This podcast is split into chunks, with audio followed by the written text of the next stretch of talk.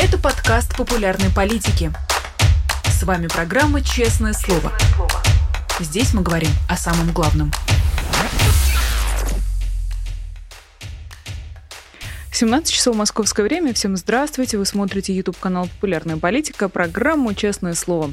Меня зовут Нина Русибашвили, и уже, кажется, по сложившейся традиции я рада открывать нашу неделю э, с Аббасом Галямовым, политологом. Аббас присоединяется к нашей студии. Здравствуйте. Здравствуйте. А, обращаясь к нашим зрителям, не забудьте, пожалуйста, поддержать этот разговор и прислать ваши вопросы Аббасу через чат, если они у вас есть. Э, я пока начну. А, Аббас, в Москве Си Цзиньпинь встречается с Путиным. Э, я понимаю, что вы скорее эксперт по внутренней политике, но тем не менее сегодня проходит неформальная встреча. Как вам кажется, на внутреннюю политику, на устойчивость Владимира Путина в глазах его избирателей и его ближнего круга может ли как-нибудь повлиять эта встреча? Ну, безусловно. Поддержка со стороны Си Цзиньпиня – это а, ключевой фактор, который, ну, либо, если эта поддержка будет продемонстрирована, укрепит э, позиции Путина в глазах э, российских избирателей и российских элит, но либо, если эта а, поддержка не будет продемонстрирована, ослабит, соответственно, Путина. Но наверное, все-таки Си Цзиньпинь не прилетел бы, если бы не собирался демонстри- демонстрировать свою поддержку Путину. Поэтому, скорее всего, все-таки поддержку он а, продемонстрирует. Они, собственно говоря, уже начали, там уже а, значит, заявления из Пекина пошли о том, что значит, решение Гаагского трибунала, оно значит, сомнительно и так далее, и так далее не буду пересказывать. В общем, э, поддержка будет. И, конечно, это очень важный фактор. То есть надо понимать, что вот, ну, чем слабее, собственно говоря, позиции Путина во внутриполитическом российском э, пространстве, тем больше он нуждается в поддержке со стороны сильных э, мира сего. Да, и, соответственно, поскольку его позиции действительно слабеют, его э, котировки падают, по многим причинам от э, неспособности справиться с ВСУ и нарастающим объемом западной помощи э, Украине, и заканчивая такими вещами, как, например, э, вот, решение прошлой недели о значит, предъявлении обвинения Путину о, об объявлении его значит, подозреваемым в совершении уголовных преступлений. Вот э, все это в совокупности Э, Путина ослабляет, и, и в этой ситуации он, он очень э, нуждается в том, чтобы кто-то сильно его э, поддержал. Надо понимать, что вообще ну, вот россияне очень сильно боятся изоляции, они боятся оказаться такой маргинализации России. И поддержка со стороны такой большой крупной державы, сильной державы, как Китай, но она действительно для них представляется принципиально важным. Ну, то есть вот в то, что а, значит, мы справимся с Америкой, на самом деле даже самые оголтелые российские патриоты, ну, в глубине души они в этом сомневаются. То есть они могут там храбриться и демонстрировать, а, значит, э, там э, такие, знаете, шапкозагадательские настроения, но а, в глубине души сомнений у них будет. Вот. А в Китае они в этом смысле верят э, больше, чем в самих себя. Си Цзиньпиня они верят больше, чем э, Путину. Поэтому поддержка Си Цзиньпиня им нужна. Си Цзиньпинь как раз заявляет, в следующем году у вас предстоят выборы, говорит он, обращаясь к Владимиру Путину, уверен, что российский народ вас поддержит. Э, как вам кажется, это искренняя позиция э, главы Китая или скорее ну, такой жест вежливости, что ли? Сидит перед тобой человек, неловко говорить ему, что он всем надоел? А, смотрите, это на самом деле очень э, важное э, заявление. Дело в том, что э, тезис о выборах, он, он, он, он, он является предметом, что называется, может быть, торга, значит, предметом обсуждения в, на внутреннем, внутриполитическом российском рынке. Потому что силовая группировка, конечно, хотела бы, чтобы Путин э, просто чрезвычайное положение ввел, да, ну, то есть ей, этой группировке, ну, в первую очередь речь о Патрушеве Сечине, а, в принципе, ну, вот это та, такая ситуация введения военного положения, а, в принципе, ну, для них это подарок, да, то есть вообще вся страна к ним в руки свалится. Да, то есть пока они, они крупный оператор рынка, а, значит, внутриполитического, но не единственный. А тут они станут единственным. Они станут хозяевами, по сути, страны, которые от имени Путина будут э, страной управлять. Поэтому они, э, значит, э, тему наведения чрезвычайного положения продавливают. А, а, а ЧП предполагает отказ от выборов. И Путин э, о выборах недавно заговорил сначала во время послания. То есть сначала Кремль пару утечек организовал по поводу а, того, что он готовит стратегию избирательной кампании, установки на кампании дает, да, время от времени он эти вбросы делает. Но и сам Путин уже лично во время послания а, сказал о том, что выборы состоятся в срок. Срок говоря, э, контекст послания не предполагал вообще разговора об этом, то есть об этом можно было вообще не, не говорить. Но он, тем не менее, предпочел значит, об, об этом сказать, э, чтобы напомнить значит, э, элитам, которые все больше начинают сомневаться, силовым элитам в первую очередь, э, сомневаться, значит, в том, ну, то есть Путин все больше представляется в нынешних условиях нынешних репрессий, знаете, таким узурпатором, диктатором. Вот. И как бы элиты забывают о том, что он такой всенародно избранный глава государства. Да? И значит, э, исчезает вот ощущение, что он э, так популярный. И, и это ослабляет позиции Путина некоторым образом в глазах элит. Понимаете, вот э, у Путина есть одно такое качество, которое, которого нет у российских элит. Он, он некоторым образом фокусник. Вот он умеет разговаривать с народом. Элиты не умеют. Элиты знают, что народ их ненавидит. Вот. А, а Путин, он, он нравится людям. Он умеет вести избирательные кампании, выигрывать, так сказать, да быть любимым. И в этом смысле он какой-то чародей. То есть э, элиты, так сказать, завороженно на него всегда вот смотрели, как на человека, который умеет делать политику. Ну, то есть мы там администрируем, мы там э, денежки зарабатываем, а, значит, а он вот делает политику. Он, он, делает, он, он удерживает ситуацию в, в стране. Он, э, он, и в этом смысле ну, там, представить себе политическую систему без Путина нельзя. А политическая система, которая держится на штыках исключительно на репрессиях, она, в принципе, без Путина же может обойтись. Ну, то есть э, любой другой, там, Дмитрий Патрушев на его месте окажись, а, значит, ну и что, э, там точно так же силовики будут там, э, значит, давить людей. Ну, то есть, если в момент, когда Путин становится непопулярным и люди забывают об этом, а, значит, Путин теряет как бы какое-то вот, что называется, уникальное торговое предложение – Э, да, становится одним из.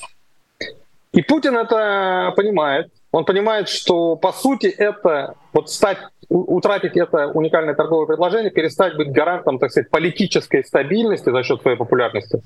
Это значит, э, ну, это по сути приглашение к элитам э, совершить переворот ну, избавиться от него. Ну, то есть он стал обузой, а, он нас стравил войну, там Запад его преследует, да, ну, да что, давайте от него избавимся, и, и все нормально будет.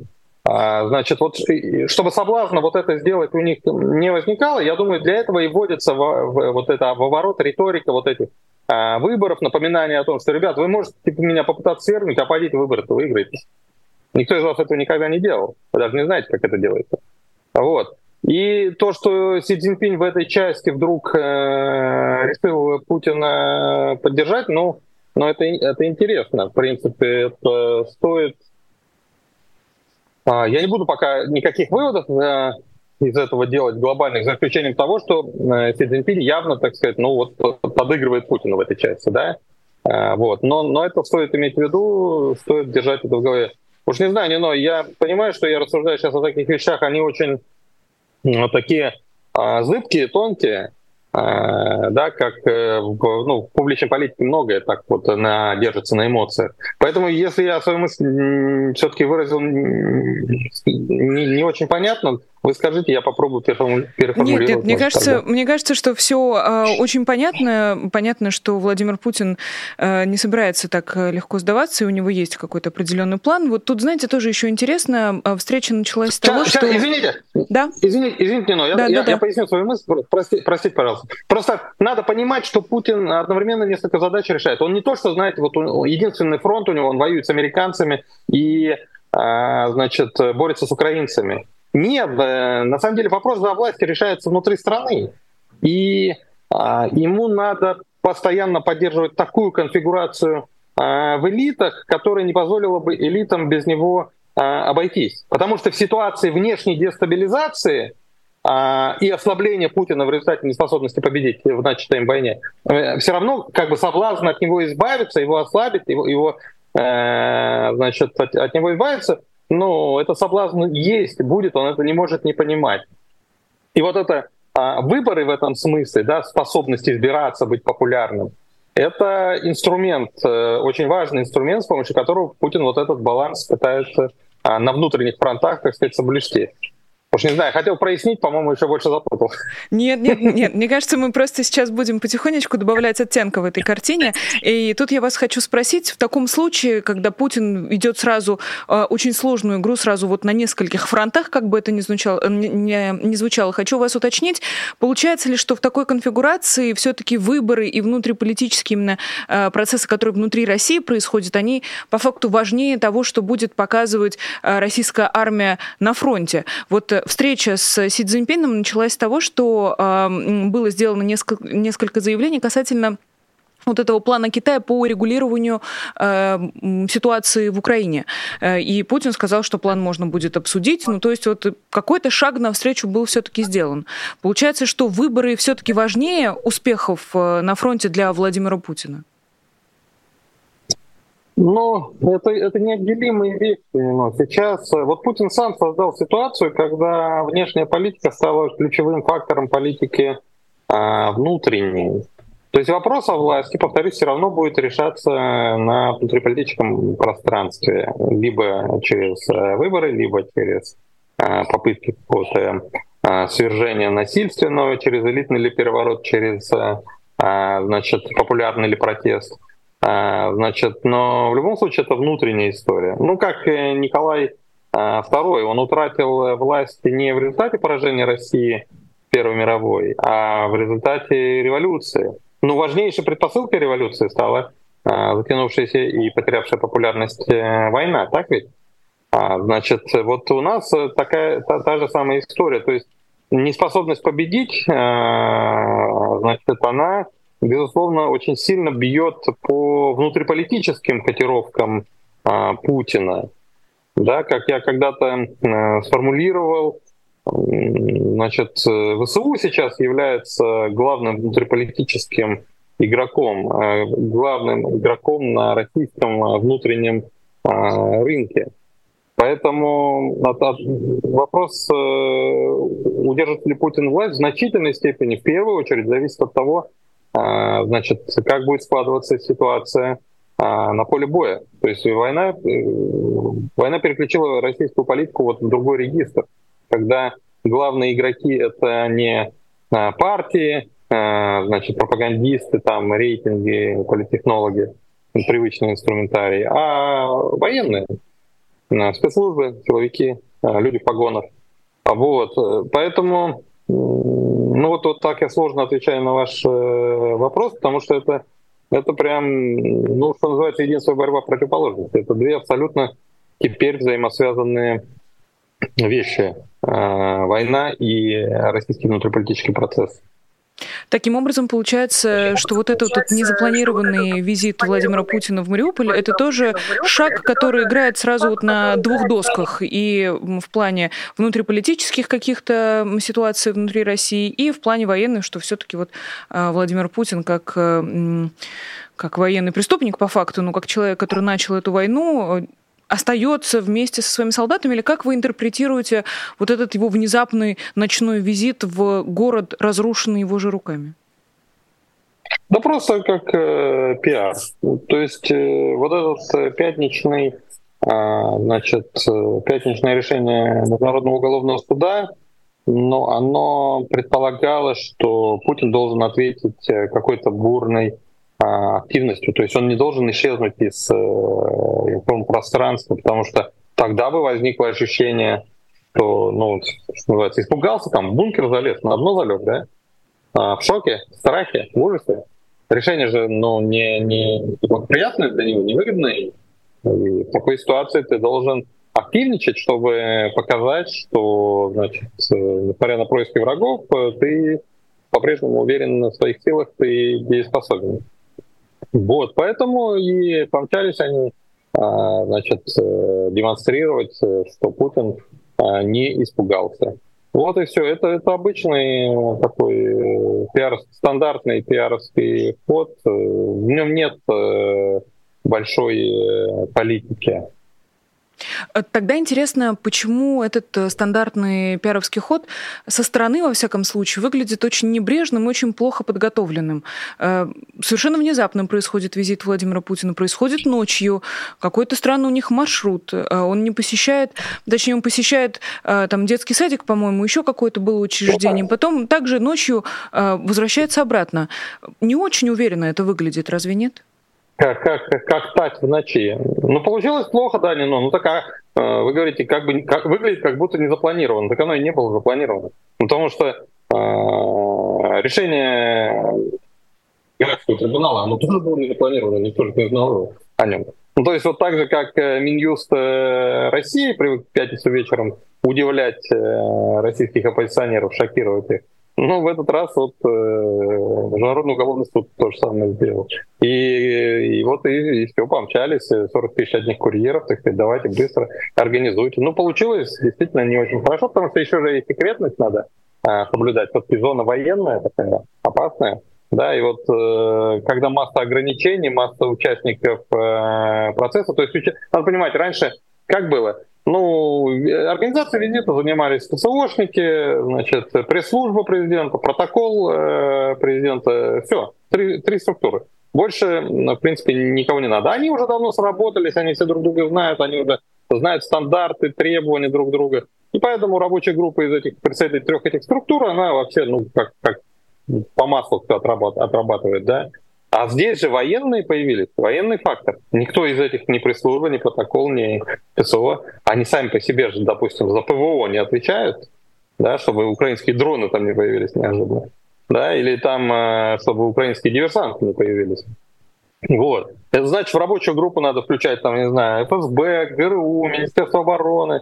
А, значит, э, причем из Министерства обороны там разные структуры, там от э, ПВО до противолодочных, там Севастополь, там море рядом, да, то есть и, и флот, чтобы, значит, видимо, там подвод, подлодки не подошли э, чужие. Ну, то есть там сразу разрослось количество чиновников, которые во всем этом участвуют, значит, куча виз надо новых получать, согласований, а эти ребята раньше этим никогда не занимались, ну, то есть военные никогда в этом не участвовали, они стандартов не знают, то есть там надо на десятки больше совещаний, чем обычно провести, а времени нет э, совершенно, вот, поэтому, ну, хаос в такой ситуации неизбежен. А, тогда Вопрос, который, очевидно, должен прозвучать, не могу вас об этом не спросить. Визит Владимира Путина э, вот в Мариуполь и не только вся вот последняя его активность, она породила новую волну очень публичных, очень широких разговоров о том, есть ли у Путина двойники, кто на самом деле ездил в Мариуполь. Э, и как это может объясняться условно там с политической точки зрения не только. Вопрос первый, как вам кажется, почему такие разговоры так популярны, почему такое большое количество людей верят в существование двойников? Ну, во-первых, потому что в целом народ э, у нас любит э, конспирологию. Это уже давно замечено и подсчитано, что а, наиболее склонны к конспирологическим версиям значит, э, группы населения такие с архаичным, что называется, сознанием, вот, это в рамках той же американской социологии давно доказано. Вот. А значит, Путин страну погружает в архаику два, два десятка лет уже а, непрерывно, и поэтому происходит архаизация общественного сознания, безусловно. Да, это как ты веришь в то, что какие-то боги с Олимпа управляют людскими делами, а, вот. Точно так же ты веришь, что какие-то темные закулисные силы есть, э, значит, которые вот а, все там э, значит, делают, и, и что на самом деле все не так, как кажется а, на первый взгляд. То есть, дескать, вы думаете, что это Путин? Ха-ха, нет, на самом деле там, а, там, двойник. Вот на самом деле там у них все по-другому, не так, как кажется на первый взгляд. Ну, то есть вот эта архаизация сказывается. Вот. А во-вторых, э, падение популярности Путина, рост протестных настроений неизбежно ведет э, к таким э, вещам, потому что э, значит, ну, хочется вот э, гадкого чего-нибудь такого. Ну, то есть он в целом вызывает, как фигура, вызывает все большее раздражение у все большего числа а, людей.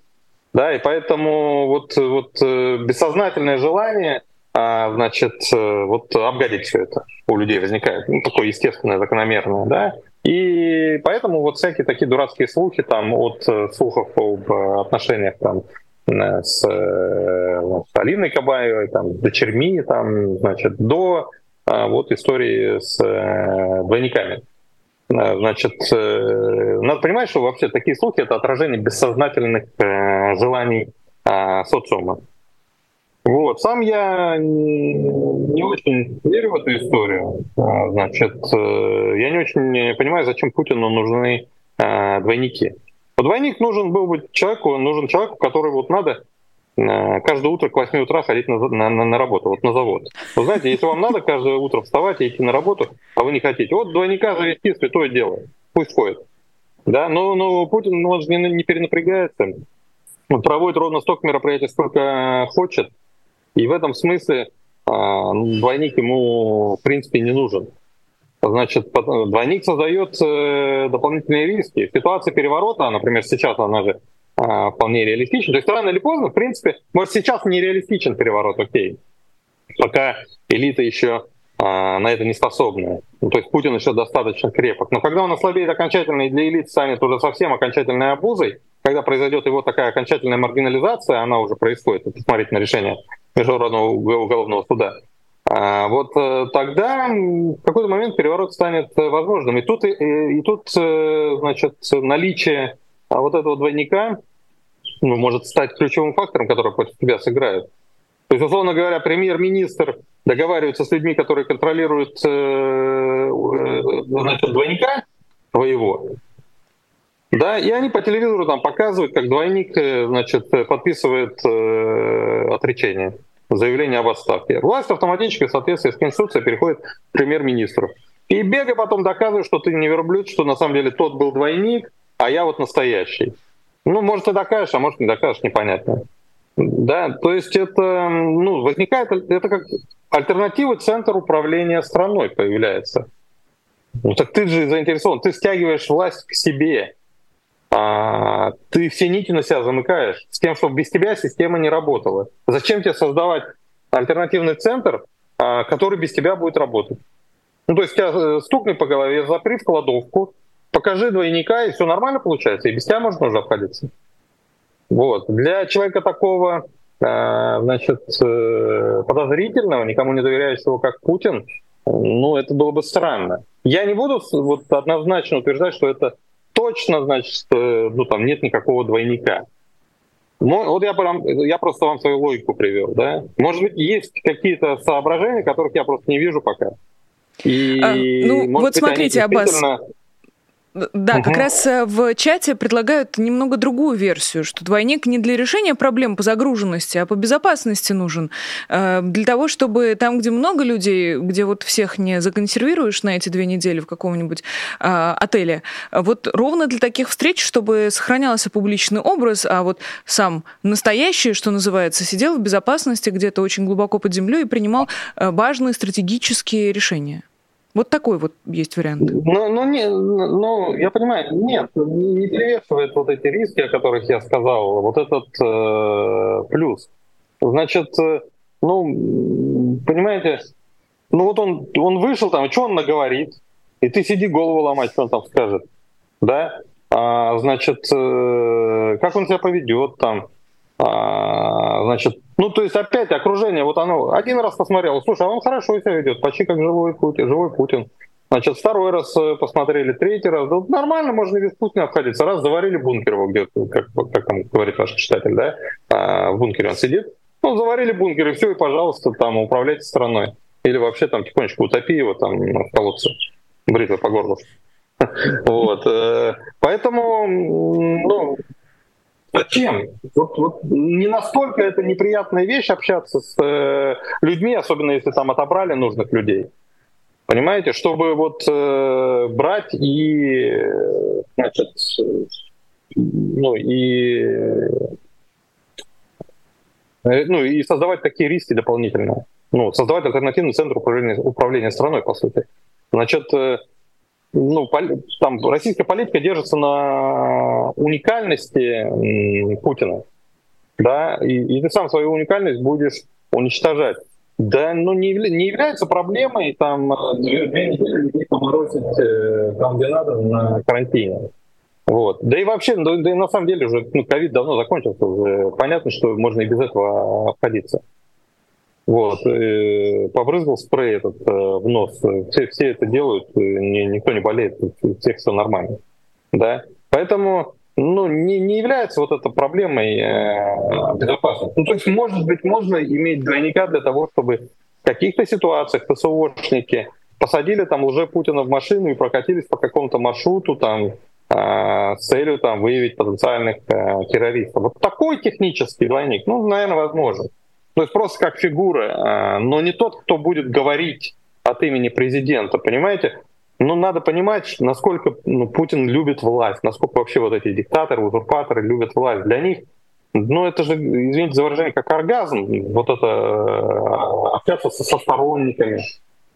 Ну, то есть это как завести двойника для того, чтобы он спал э, с женой. Ну, глупо же, никто же этого не будет делать. Ну, то есть есть вещи, которые надо делать самому. Общаться с, со сторонниками э, для политика — это это как сродни любому мужчине спать со своей женой. Это интимная вещь, ее нельзя никому передоверять.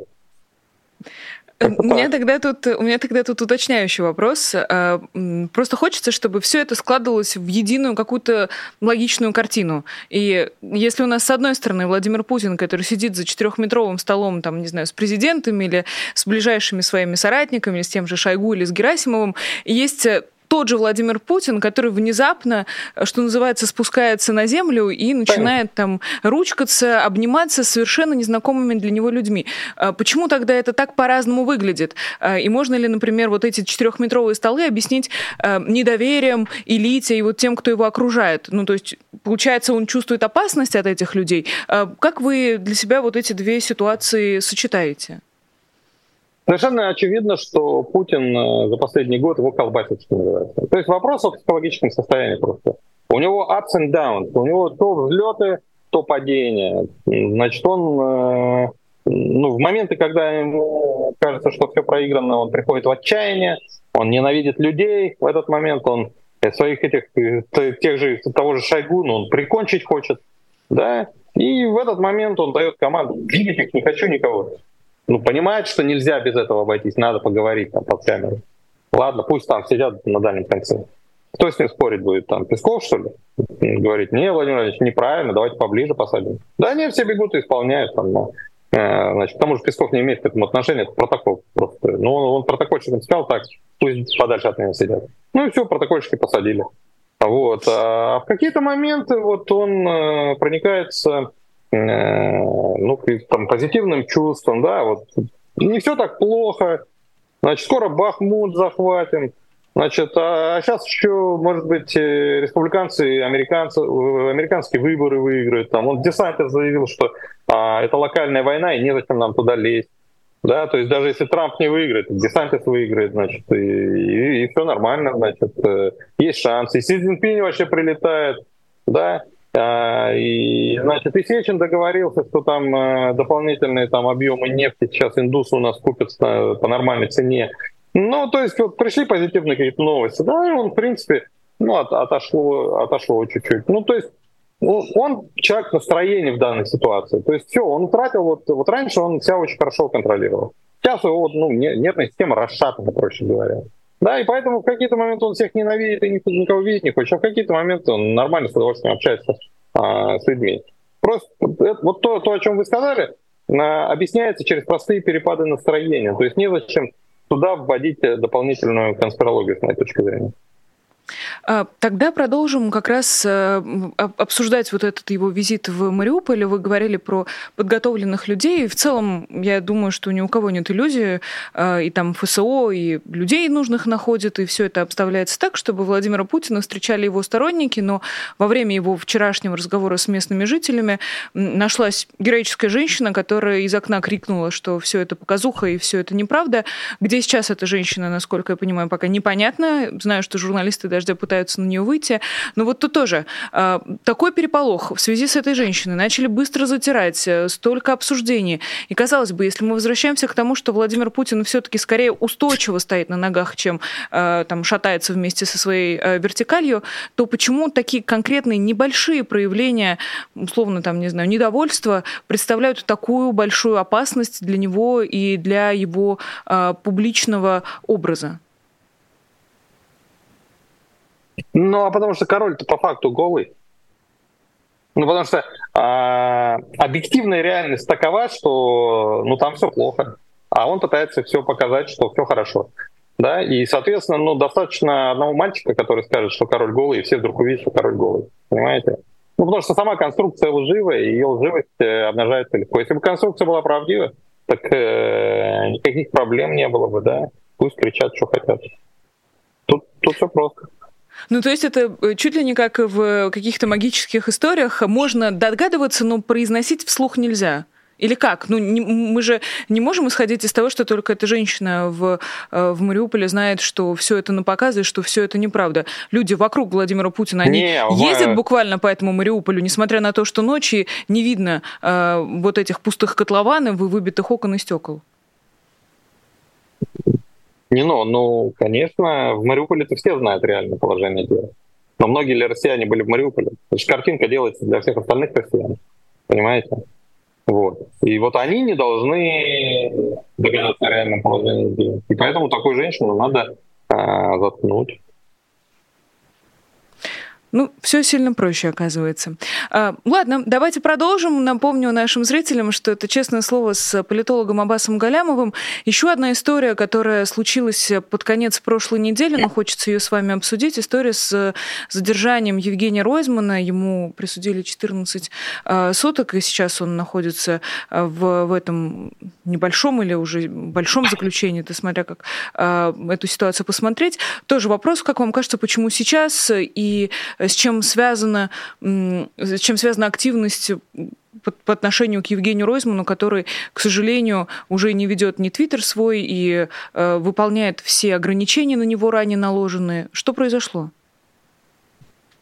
Могу только предполагать, э, что все-таки будет э, новая волна мобилизации. Она, безусловно, приведет э, к росту недовольства и всплеску протестного потенциала.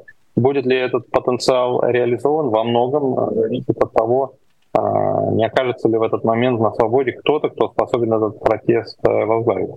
И для того, чтобы минимизировать риски, возможно, они а, просто приняли для себя решение, что надо делать так, чтобы даже если что-то вспыхнет где-то, чтобы ну, не было ни, ни одного там, потенциально способного возглавить протест человека, узнаваемого, авторитетного, да, а, ну вот, поэтому, ну, то есть зачистить э, по полной, а, значит, чтобы даже если вспыхнуло, ну, все равно протест получился хаотичным, спонтанным, э, чтобы не разросся во что-то более серьезное, чем просто а, спонтанные выпуски недовольства. Тогда возвращаясь к истории с уже начавшейся по факту предвыборной а, кампании Владимира Путина и его подготовки к 2024 году, а, какой же тогда должна быть масштабов мобилизация, чтобы а, вот так в зачатках уже пытаться купировать протест? То есть готовится что-то серьезное, можно сейчас, исходя из того, что у нас есть на руках, делать такие выводы? Простите, я не уверен, что понял. А, а, я попробую вопрос. сейчас, да, переформулировать. А, если мы исходим из того, что э, преследование Евгения Ройзмана объясняется желанием погасить возможные очаги протеста в связи с грядущей мобилизацией, то каких масштабов готовится мобилизация, учитывая, что параллельно со всем этим Владимир Путин пытается сохранить э, какую-то нормальность происходящего, вовсю готовится к выборам и так далее? Ну, я бы предположил, что, наверное, речь идет о сопоставимых э, масштабах. Вот э, примерно то, что мы видели э, в сентябре. Э, то есть где-то... Ну, могу только, могу только предполагать. То есть из самого факта того, что они зачищают э, поляну сейчас, э, однозначного вывода о масштабах значит, потенциальной мобилизации я сделать не могу. То есть призовут ли они там 100 тысяч, 200 или там 500, Ну, на всякий случай решили, чтобы вот э, вспыхнуть же может э, независимо, ну, вернее, совсем независимо, но минимальной привязки, степень, степень привязки к количеству будет э, э, минимальная. Ну, то есть, условно говоря, чтобы вспыхнул протест э, по делу Голунова, ну, надо, чтобы каждого участника протеста э, арестовывали, возбуждали против него уголовное дело против э, а, значит, э, ну вот по факту этого хранения, якобы хранения наркотиков. Достаточно было одного а, Голунова. Да, и для того, чтобы иранские протесты, которые вот полгода назад мы видели, полыснули, ну, достаточно было убить одну Максу Амини, вовсе не обязательно было убивать там а, тысячу людей. Понимаете? Вот как-то так. Понимаю, но тогда э, хочется спросить, как вам кажется, получилось ли Кремлю вывести какую-то универсальную формулу, э, сколько людей можно пустить на пушечное мясо, э, чтобы при этом не навредить устойчивости режима? Если мы вернемся к первой волне мобилизации, которая была официально объявлена, э, согласно разным показаниям и там расследованиям, которые проводили журналисты, мобилизовано было от 300 до 500 тысяч человек все-таки огромное количество людей попало в руки а, вот этой военной машины. Получается, что в рамках целой страны 500 тысяч человек все еще ничего не значит? Ну, наверное, если выражаться поэтически, наверное, можно и так сказать. Вот. Но повторюсь, э, вот в другой, в другой ситуации а, наложить, условно говоря, а, но все это на какие-то более драматические истории. Ну, типа, э, если бы наложилось, например, вот этот взрыв, когда вот э, в новогоднюю ночь, э, когда одновременно там несколько сот мобилизованных было убито, если бы это наложилось на момент мобилизации, вот тогда, в сентябре, да, то протест мог быть гораздо более мощным. Да, от, от того, как вот информационные поводы сойдутся друг на друга, наложатся, то, собственно говоря, и, и зависит. Ну, то есть это, речь идет об эмоциях, это не а, восстание, это же эмоция. Значит, это, это не рациональная вещь, это не, не, расси, не рассчитывается с помощью а, количественных э, показателей. Повторюсь, а, иногда одного человека, несправедливость в отношении одного человека способна взорвать целое общество. Он Э, э, иногда целый регион, как арабская весна, началась э, из-за самосожжения провинциального торговца фруктами, которого никто не знал, да, Мухаммед Буазизи. А, значит, не надо было полиции значит, избивать там тысячу торговцев фруктами, чтобы они все тысячи там пошла и сожгла себя. Одного хватило. Да, просто ну вот для того, чтобы случился протест, я это неоднократно говорил, нужно, чтобы совпали две группы эмоций. Первое ощущение, что они достали, и я больше не могу вот это терпеть, я себя уважать не буду, если я сейчас еще а, смолчу. И здесь э, не количество важно, а типологичность случая. Ну, то есть, чтобы ты легко себя и своих близких мог поставить на это место, чтобы это выглядело как, как типический сценарий, а, потенциально типи, типический такой.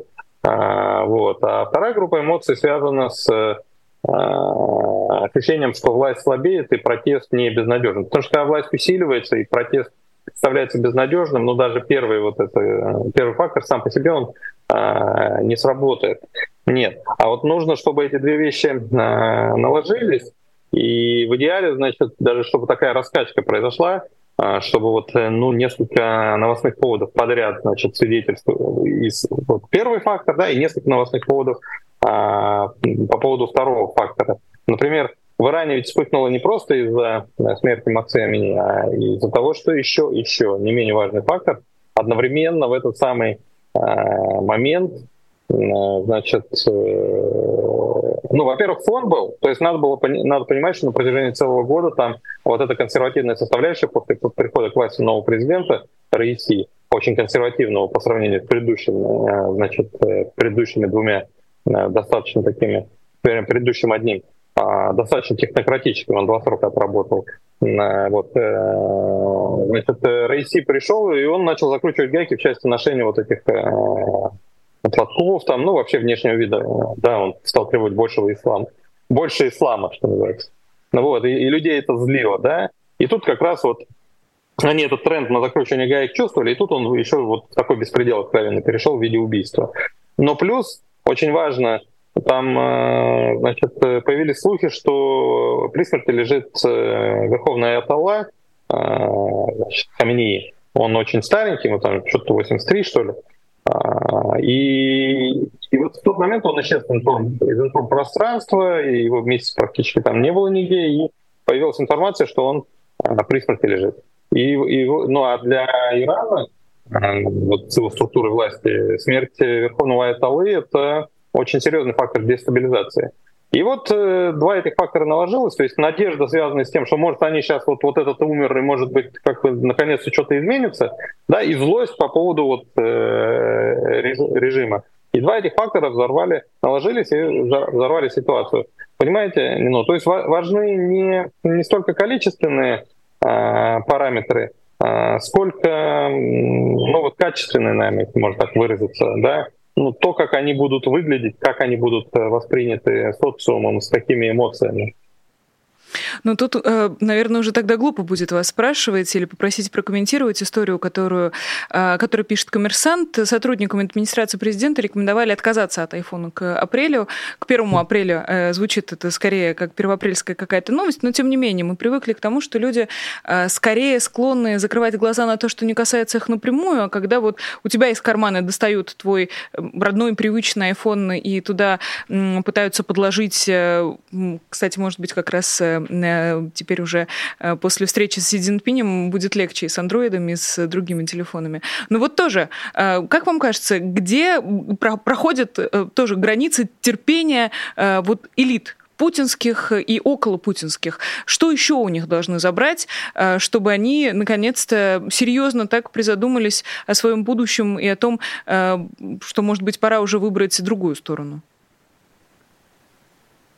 Не, вот эта ситуация, она точно не зовет. Ну, то есть это, это технический аспект э, на фоне всего того, что происходит. Э, знаете, как э, говорил Остап Бендер, хотя это деяние и предусмотрено уголовным кодексом, но по сравнению с нашим, нашей концессией в целом имеет вид невинной детской игры в крысу. Ну, то есть на фоне всего того, что творится, ну там перейти на другой э, телефон, это терпимо. Ну то есть, ну может поворчат э, чуть-чуть, но в принципе, э, поскольку речь идет о таких э, щепетильных вещах, как э, информационная безопасность, ну то есть никто не хочет стать источником утечки, понимаете? А, вот. Интересант понятен, э, спецслужбы. Никто в Кремле не захочет э, ссориться со спецслужбами, значит, по этому поводу там протестовать. Поэтому проглотят э, как, как, как миленькие. Это, это не то, что их взорвет. Понимаете, вообще, как говорил Таквиль, массы восстают не против злоупотребления режима, а против его слабости. Это, это же закручивание гаек, а против закручивания гаек персе в чистом виде люди не протестуют. Вот. Вот когда они почувствуют, что режим слабеет, вот тогда они это все припомнят. Вот, да, и айфоны отобранные в том числе. Вот. Но только тогда, когда они почувствуют, что режим э, в тупике проиграл. Вот. И в этом смысле решение Международного уголовного суда в гораздо большей степени э, способ, будет способствовать э, элитному возмущению, а, значит, чем отъем айфонов. А, и тогда напоследок вопрос из э, чата э, спрашивает Your Secrets. А, Аббас, уважаю ваш анализ. Скажите, когда же россияне достаточно рассердятся, чтобы перебороть страх? Или же все же раскол среди элит более вероятен? Вот интересно, когда услышите от вас, Аббас, у вас есть какой-нибудь ну четкий рецепт?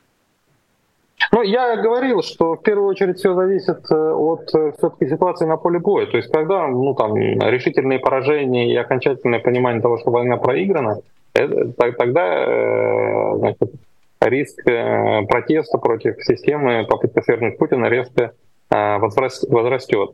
А вторая точка отсечения, да, избирательная кампания с следующего года. А, вот. Тоже режим придет в точку неустойчивости, и вот тогда может все случиться. А, значит, э, если а, выборы будут отменены, все-таки будет введено военное положение, тогда где-то через, я прогнозирую, через год после этого события Путин за год превратится окончательно в такого тирана, узурпатора, ненавидимого людьми. А, россияне при всей своей, так сказать, э, при, при, при всем том, что действительно режиму удалось э, пробудить э, мощные пласты так, так сказать, архаичного сознания в народе, это есть, к сожалению. Но, тем не менее, они не настолько дикарями стали, чтобы, значит, отказаться от идеи выборов. Вот. На самом деле, дикарям она тоже, кстати, свойственна. А, значит, то, что Карл Маркс э, называл первобытный коммунизм. Так вот, э, значит, идея отмены выборов и неизбираемого руководителя людям очень не понравится. И после отмены выборов легитимность Путина начнет обрушиться вниз, что называется, стремительным домкратом. Она начнет умирать э, а, прям ускоренными темпами. Особенно если это наложится еще на поражение в войне, он через год станет абсолютно а, не ну, таким ненавидимым. То есть пока у него еще база сохраняется, где треть электората все-таки сохраняет лояльность по отношению к нему. А тут э, это, это, это все рухнет э, быстро. И, и тогда, и, и самая важная вот часть вопроса, это значит все-таки восстание или, или, или элитный переворот. На самом деле не надо противопоставлять э, одно другому. В чистом виде на практике такие вещи редко встречаются. Обычно это как раз смешанный типаж. Иногда начинают а, элиты, э, значит, э, заканчивают э, народ. Как это было, например, во время португальской революции а, гвоздик. А, да, значит, началось, кстати, как у нас с восстания военных, значит, которые просто достали колониальные войны. Наша нынешняя война, по сути, тоже, кстати, является колониальной для России, а попытка удержать колонию бывшую, которая хочет жить, э, которая хочет независимости. И, э, значит, э, вот армия просто задолбалась проливать кровь в этих надоевших бессмысленных войнах в Анголе, в Мозамбике. И она восстала, и народ вышел на улицу и поддержал а, восставших, поддержал заговорщиков, и случилось значит, падение режима и демократизация Португалии. Вот. А бывает обратный сценарий, когда сначала, значит, начинается э, народ, а, а потом уже элита присоединяется. Наша февральская революция в чистом виде. Или недавно в Судане, похоже, история была тоже старого э, друга Путина. Он же со всякими диктаторами любит, э, значит, дружить. Амара Аль-Башира, 30 лет правившего страной, свергли. Сначала народ начал протестовать. Тот Амар Аль-Башир отдал всю власть силовикам окончательно ввел военное положение, заменил всех губернаторов, на их место посадил военных. Те осмотрелись и буквально через там, пару месяцев э, решили, что о чем мы будем, зачем нам вот ради этого ненавистного, э, ненавидимого народного старика стараться. Они его свергли, э, посадили, а сами вступили в переговоры с протестующими, с оппозицией и создали ну, некий аналог там, какого-то коалиционного правительства. Ну и до сих пор там у них идет демократический транзит. Не факт, что получится, он на несколько лет рассчитан, продолжается пока. А, вот. Но в любом случае для Амара Аль-Башира уже все кончено. Его, кстати, в Гаагу собираются выдать. Он, он как и Путин, а, тоже обвиняемый там, а, значит, Гаагским трибуналом. Вот, то есть вот пример вам э, революции, значит, которая началась э, с э, народного протеста, а закончилась действиями собственных силовиков, элит. Вот, поэтому одно другого не исключает, это всегда бывает некий синтез, значит, одно усиливает другое. Как-то так. Будем наблюдать, что называется. Спасибо вам огромное. Абаз Галямов, политолог, э, гость программы «Честное слово». Вот так вот мы, серьезно аналитики, решили начать э, эту неделю. Большое спасибо всем, кто смотрел нас в прямом эфире. Спасибо патронам программы «Честное слово», которых вы сейчас увидите в бегущей строке. Э, как только ведущий об этом говорит в эфире, она сразу появляется. Просто магия какая-то. Э, большое спасибо еще раз всем. Напомню, поставить лайк, друзья. Это правда важно. В течение эфира я стараюсь вас все-таки э, с этой просьбой не, этой просьбой не утомлять, но все-таки в конце, когда мы с вами остались один на один, я вас искренне э, и очень тепло попрошу этот лайк все-таки поставить нашему эфиру, чтобы как можно больше людей его увидело. Большое спасибо всем, кто был сегодня с нами. Увижусь с вами завтра. Меня зовут Нина Русибашвили. До скорой встречи. Всего доброго и пока. Вы слушали подкаст «Популярные политики». Мы выходим на Apple Podcast, Google Podcast, Spotify и SoundCloud. А еще подписывайтесь на наш канал в YouTube.